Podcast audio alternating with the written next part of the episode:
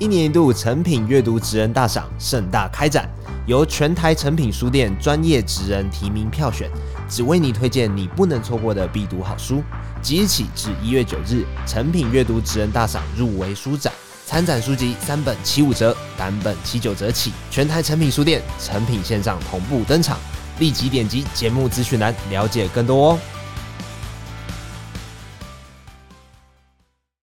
他在正餐之前呢，还有一球雪落会让你清清口，再来一道新鲜芹菜加焦化奶油和蟹肉下去熬成的汤，还有嫩叶奶油莴苣沙拉，而且是今天早上还在隔壁他的朋友的田里的菜。这些叙述其实都非常吸引我，而且你去看它的风味组合，比如说它的生菜沙拉是搭配上本地的蓝纹起司，还有茴香跟当地的培根，去想象那个培根咸香的味道，煎的酥酥的，跟蓝纹起司味道比较重，但是鲜咸味很明显的这样的酱汁，我就觉得非常开胃。就是一顿我很有画面，然后我去想象那个食材的运用跟风味搭配，就很美味的一顿大餐。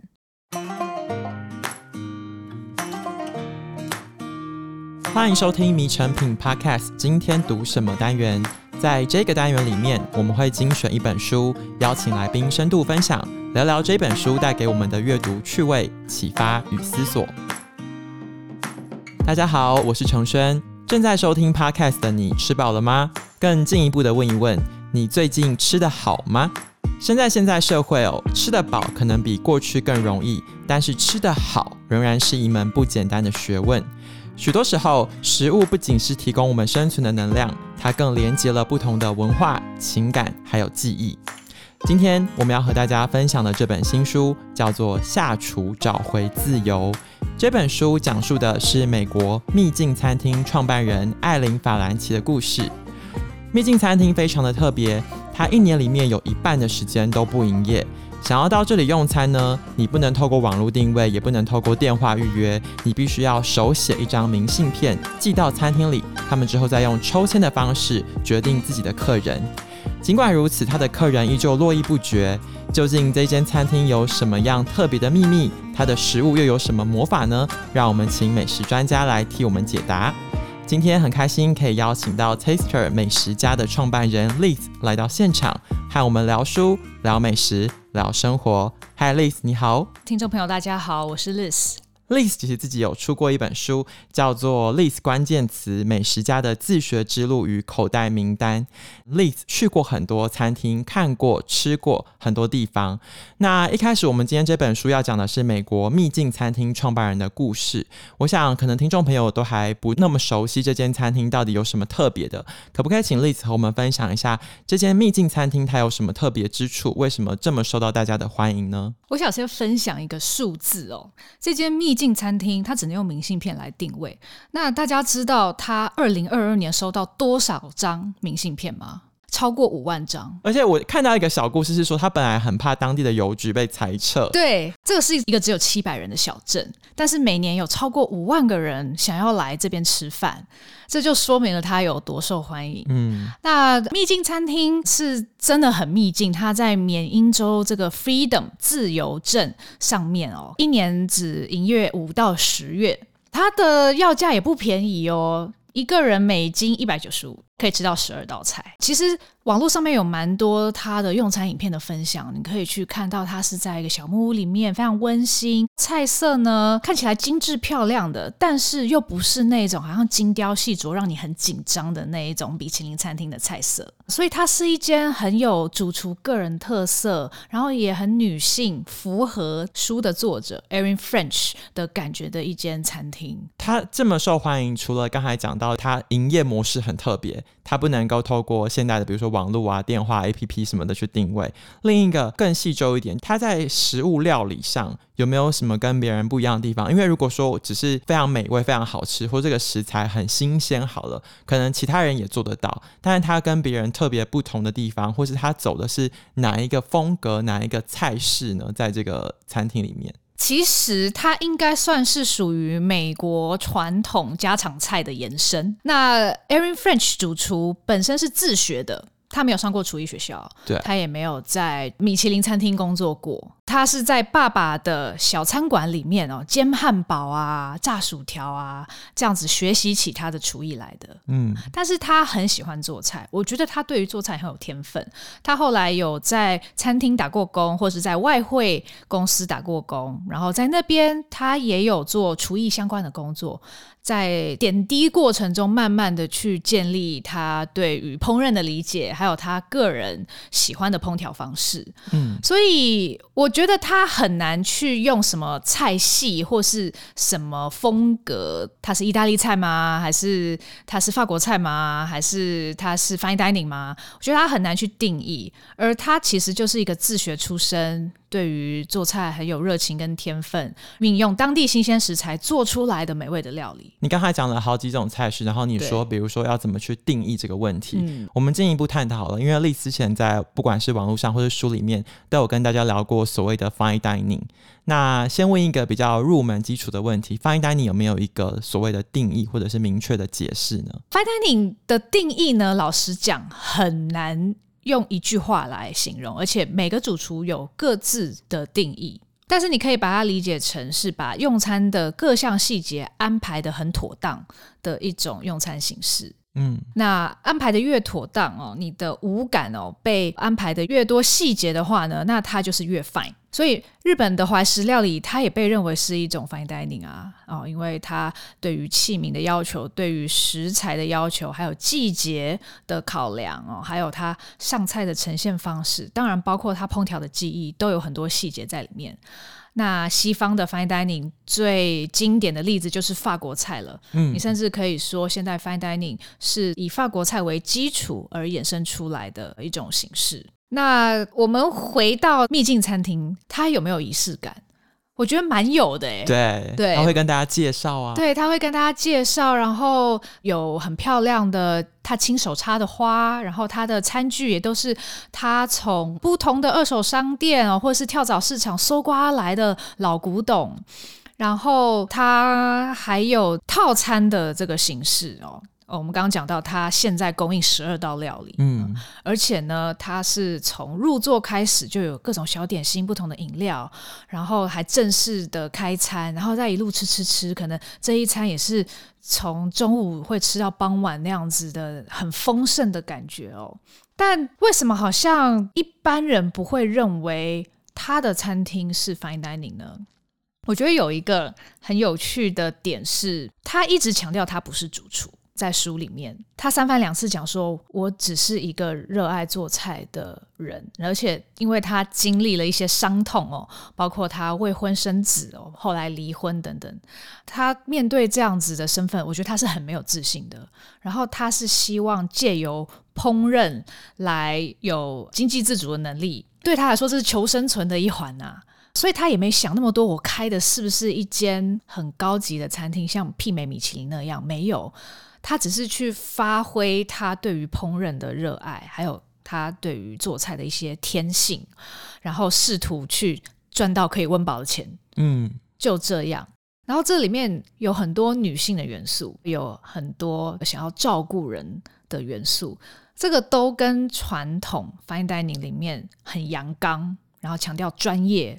的那种形象完全不同。这个故事是发生在美国，然后我在想，台湾的听众朋友听到之后，他可能想，那我们有没有什么可以借鉴的地方？你在台湾有看过或者是吃过类似的餐厅吗？就是它有一些些故事在里头，然后它可能也不是那么容易定义，但是它却拥有自己的特色。有一些是算是私厨类型吧，哦，也是没有经过专业训练，可是它有手路菜。哦，然后他想要把自己对烹饪的热情分享出来，有这种私厨类型的餐厅，那也有是真的是比较遥远的餐厅哦，比如说在台东啦，有一间餐厅叫吃草谱，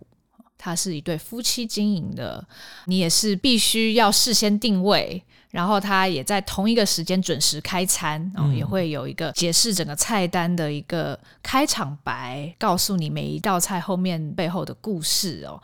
他也不会拿到米其林，毕竟是在台东，厨师本身并不是受过很严谨的专业训练。这样子的餐厅其实也很受欢迎哦，他也有一群粉丝，很多人是专程到台东去吃那一餐。我们从刚刚聊到现在，其实我们一直出现一个字，就是所谓的米其林。米其林美食指南大家都听过，而且很多人会去追星嘛，就是知道说哦，这个餐厅有摘星，那我想要特别去吃。可是刚才你有特别讲，像台东这种餐厅，或者是像我们今天聊的这本书的秘境餐厅，它可能就不会是米其林餐厅。那到底所谓的米其林，它有一个怎样的遴选作业的标准跟流程？怎么样的餐厅它会摘星？怎么样的餐厅可能不会被纳入这个名单里面？首先，这个地区有没有被评鉴？是最优先要考量的。那它通常不会到缅因州，或者是他不会到台东。我不知道台湾未来会不会可能有一整本台湾的指南啦。也许这样的话，台东就有可能会被评鉴。嗯。但如果米其林根本没有评鉴那个地区，那这些餐厅也不可能会登上米其林的榜单。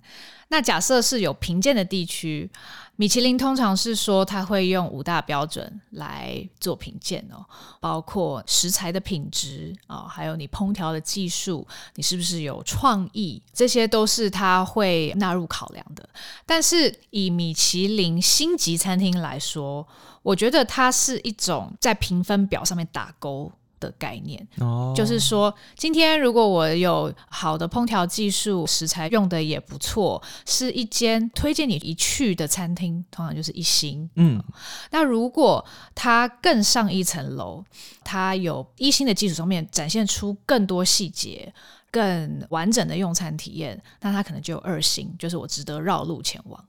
那在更高的境界，就是要有一种艺术性了。这个主厨有个人的烹饪理念。他去煮出了一种他个人的精神。这个就是像艺术品，未必是大家都觉得我看得懂，或者是我觉得这个很顺眼哦，未必是那样子。但是假设它可以达到那个境界的话呢，那就是三星。回到秘境餐厅哦，首先它在缅因中可能比较难被米其林评鉴到啦，但是它是不是一间好餐厅呢？我觉得是诶，个人是还蛮想去吃吃看的，因为我也有看到它的影片照片啊，我觉得它的环境非常的舒适，布置得很漂亮，真的有给你缅因州当地那种小木屋的感觉。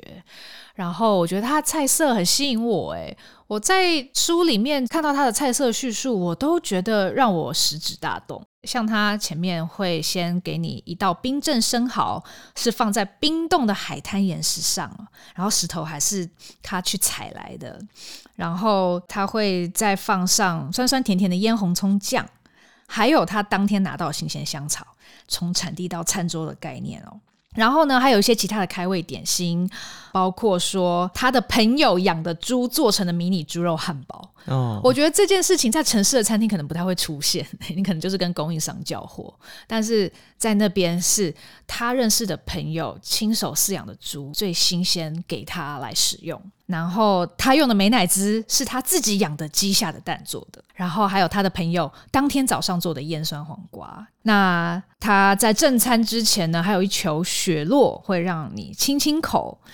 再来一道新鲜芹菜加焦化奶油和蟹肉下去熬成的汤，还有嫩叶奶油莴苣沙拉，而且是今天早上还在隔壁他的朋友的田里的菜。这些叙述其实都非常吸引我，而且你去看它的风味组合，比如说它的生菜沙拉是搭配上本地的蓝纹起司，还有茴香跟当地的培根，我去想象那个培根咸香的味道，煎得酥酥的。跟蓝莓起司味道比较重，但是鲜咸味很明显的这样的酱汁，我就觉得非常开胃。然后还有本地的鳕鱼啊，配上了迷你马铃薯等等的。就是一顿我很有画面，然后我去想象那个食材的运用跟风味搭配，就很美味的一顿大餐。其实从刚才 Liz 分享的很多的食材小细节，我会听到的是他的朋友这件事情。嗯，也想跟大家多分享一下秘境餐厅创办人的故事。其实他经历过很多人生的挫折，比如说刚才讲的未婚怀孕，或者是他在离婚的官司上跟他的丈夫谈得很不顺利，或者是他曾经有药物成成瘾的问题。当然都是因为透过他后来的这个朋友连接成一个社群的力量给他之后，让他去从料理中又找回了那种幸福跟感动。所以他把这本书的书名叫做《下厨找回自由》。你觉得食物这个东西对于艾琳她的影响是怎么样？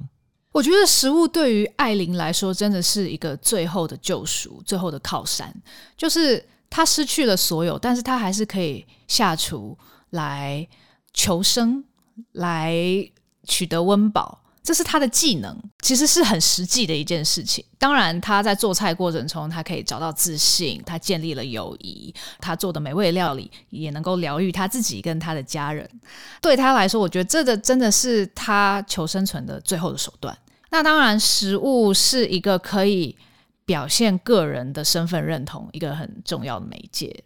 对他来说，其实他可能年轻的时候还不一定意识到这件事情。他小时候只想逃离自由镇嘛。他想要去大都会，很努力的申请上了波士顿的大学，然后还想要当医生，这都显示出他其实是很不想待在这个小镇，帮他爸爸去煎汉堡排的。但是他却在大学的时候未婚怀孕，他不得不回到家乡自由镇把小孩生下来，也没有其他方法了，他只好回到父亲的餐馆去工作。那是迫于无奈，可是我觉得在那个时候，可能他心里有一丝丝觉得，诶，我是喜欢这件事情的。甚至她之后在别的餐馆打工，认识了她的丈夫，然后试着想要去成立一个晚餐俱乐部，来探索开餐厅这件事情。她真的是一步一步这样去慢慢建立她的餐饮事业。在晚餐俱乐部的时候，我觉得他应该是很享受打造空间啊，去搜罗碗盘啊，然后开菜单、买食材那样子的过程。在这过程中，我觉得他也去。回想他是一个什么样的人，他在父亲的餐馆里面帮忙哦，在那个油腻的厨房里面炸薯条、做三明治，但是他也同时训练了他身为厨师的技能，他身体的感觉啊、怎么样判断熟度，还有怎么样同时多工，就像运动员一样，是你要去学会技巧的，他学会了。然后在之后，他更进一步想要去展现他的厨艺的时候，这些技能跟着他，他身体已经有这样子的肌肉的感觉，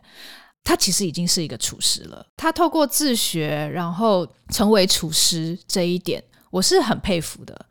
但我觉得，Erin 从家厨变成一个可以专业经营餐厅的路上，他慢慢的去学到这些技术，并且去连接他自身对于食物的热爱，然后开出了秘境餐厅。他可能没有在一开始就打算这么做，这个餐厅应该是他必须要经过人生这些磨难才有办法开出来。但是真的最后是借由下厨跟食物。他表现了他自己，并且也感动了很多人。秘境餐厅，你看，在这个鸟不生蛋的地方，竟然能够每年吸引五万人想要定位，这个很有力量，也让我非常的惊讶。Erin 他在成长的过程中，你看他书里面的叙述，就是小时候在那个餐馆打工，手忙脚乱那种很崩溃的感觉的时候，其实他可能当下也许是有点痛苦的，但是回过头来到最后，反而他因此。在学习厨艺之后得到了自由，这个可能也是他一开始意想不到的地方。是，我不知道你自己在读《下厨找回自由》这本书的时候，你觉得最感动的部分是什么呢？我其实很喜欢看他打造每一个地方的那种兴奋的感觉。他去讲他怎么想象那个空间啊，然后怎么样把他梦想中的餐厅给打造出来的那个过程。我也很喜欢他最后说，他的餐厅团队其实几乎都是他女性朋友，很多人就是在当地的农夫啊，哦，或者是他的邻居的农场啊等等的，真的就是感觉住在附近的亲朋好友，大家不时过来串个门子帮忙一下，然后就一起把这家餐厅开起来了，而且。他有很多女性的情谊在里面。那这种经营餐厅的方式，就是跟专业厨房很不一样。专业厨房里面女性真的偏少，主厨这个身份其实大概百分之七八十以上都是男性。嗯嗯，我甚至不知道女性主厨有没有到百分之二十这么多。你去翻开米其林评鉴，是女性主厨的餐厅真的非常少。只要有任何女性摘了米其林星，不要说三星，摘了一星，可能。都是一件会被拿来做头条新闻的事情，那这就跟 Erin 的餐厅完全不一样啊。